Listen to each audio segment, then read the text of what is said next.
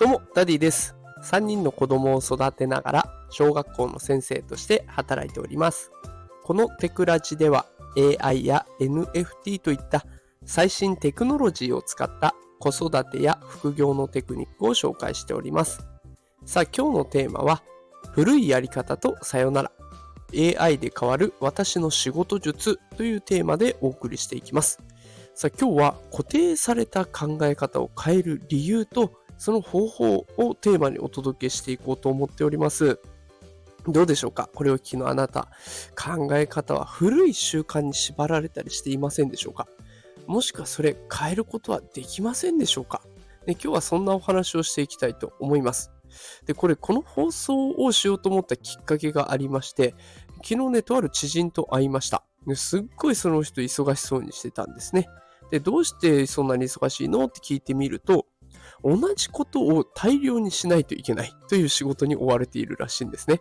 で、しかもそれ大量にする一つ一つの仕事が終わるためには人間の目で直接チェックをしないといけないので時間がかなりかかるということだったんです。で、もっと効率的にできないのかねって聞いてみたら、これがこの仕事のやり方だからという言葉が返ってきました。で、これどうやらね、ちょっと話聞いてみると、以前に先輩から教わったやり方をもうかれこれ10年近く続けているっていうことだったんですね。で、しかも他のやり方を探っているっていう様子は感じられない。まあ、このやり方を教わったからずっとこれでしかやらないんだという感じだったんです。で、俺を旗から見てると、時間も労力もかなり消費している、消費しすぎちゃってるんじゃないかなっていう感じがしました。で、こんな風に知らず知らずのうちに固定観念ができてしまうっていうのは結構よくありますよね。もうこれが一番いい方法だって感じちゃうと、自分がそう感じちゃうと、なかなかそのやり方を変えられなくなります。で、その状態を維持してしまうと、あなたの大切な時間を無駄にしてしまうことも考えられますよね。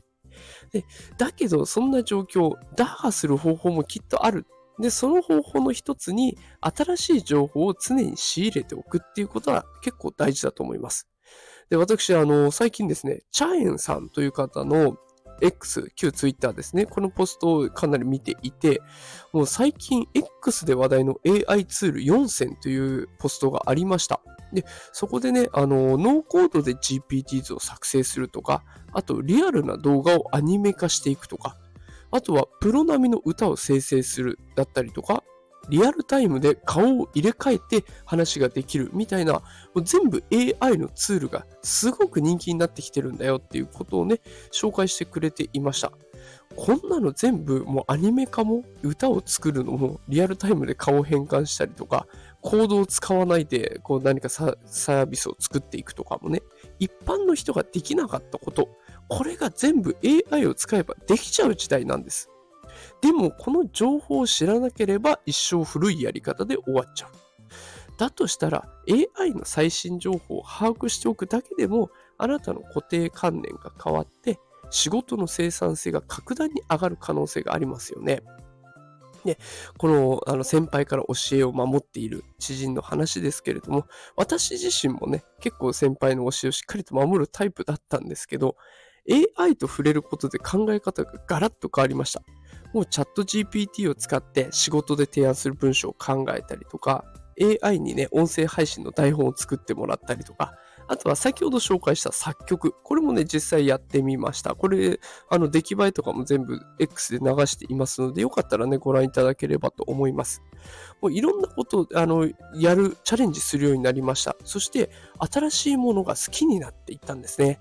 この新しいもの好きになるっていうのは結構大きい力になっていて、趣味とか仕事の幅が広がっていったんですよ。あの、こんなの今まではできなかったけどできるようになる。これでね、趣味も仕事も幅が広がりました。この放送、ここまで聞いてくださったあなただったらきっとね、チャット GPT を触ったらもうぐんと世界が変わるはずなんです。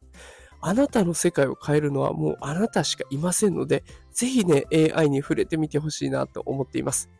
でもしね、この AI 情報、最新情報を知りたいなという方いらっしゃいましたら、えー、私、毎日 AI 最新情報をお届けしておりますので、情報収集がてらフォローしてまた聞きに来てくれると嬉しいです。毎朝5時から放送しておりまして、アーカイブも無料で流しておりますので、よかったらまた聞きに来てください。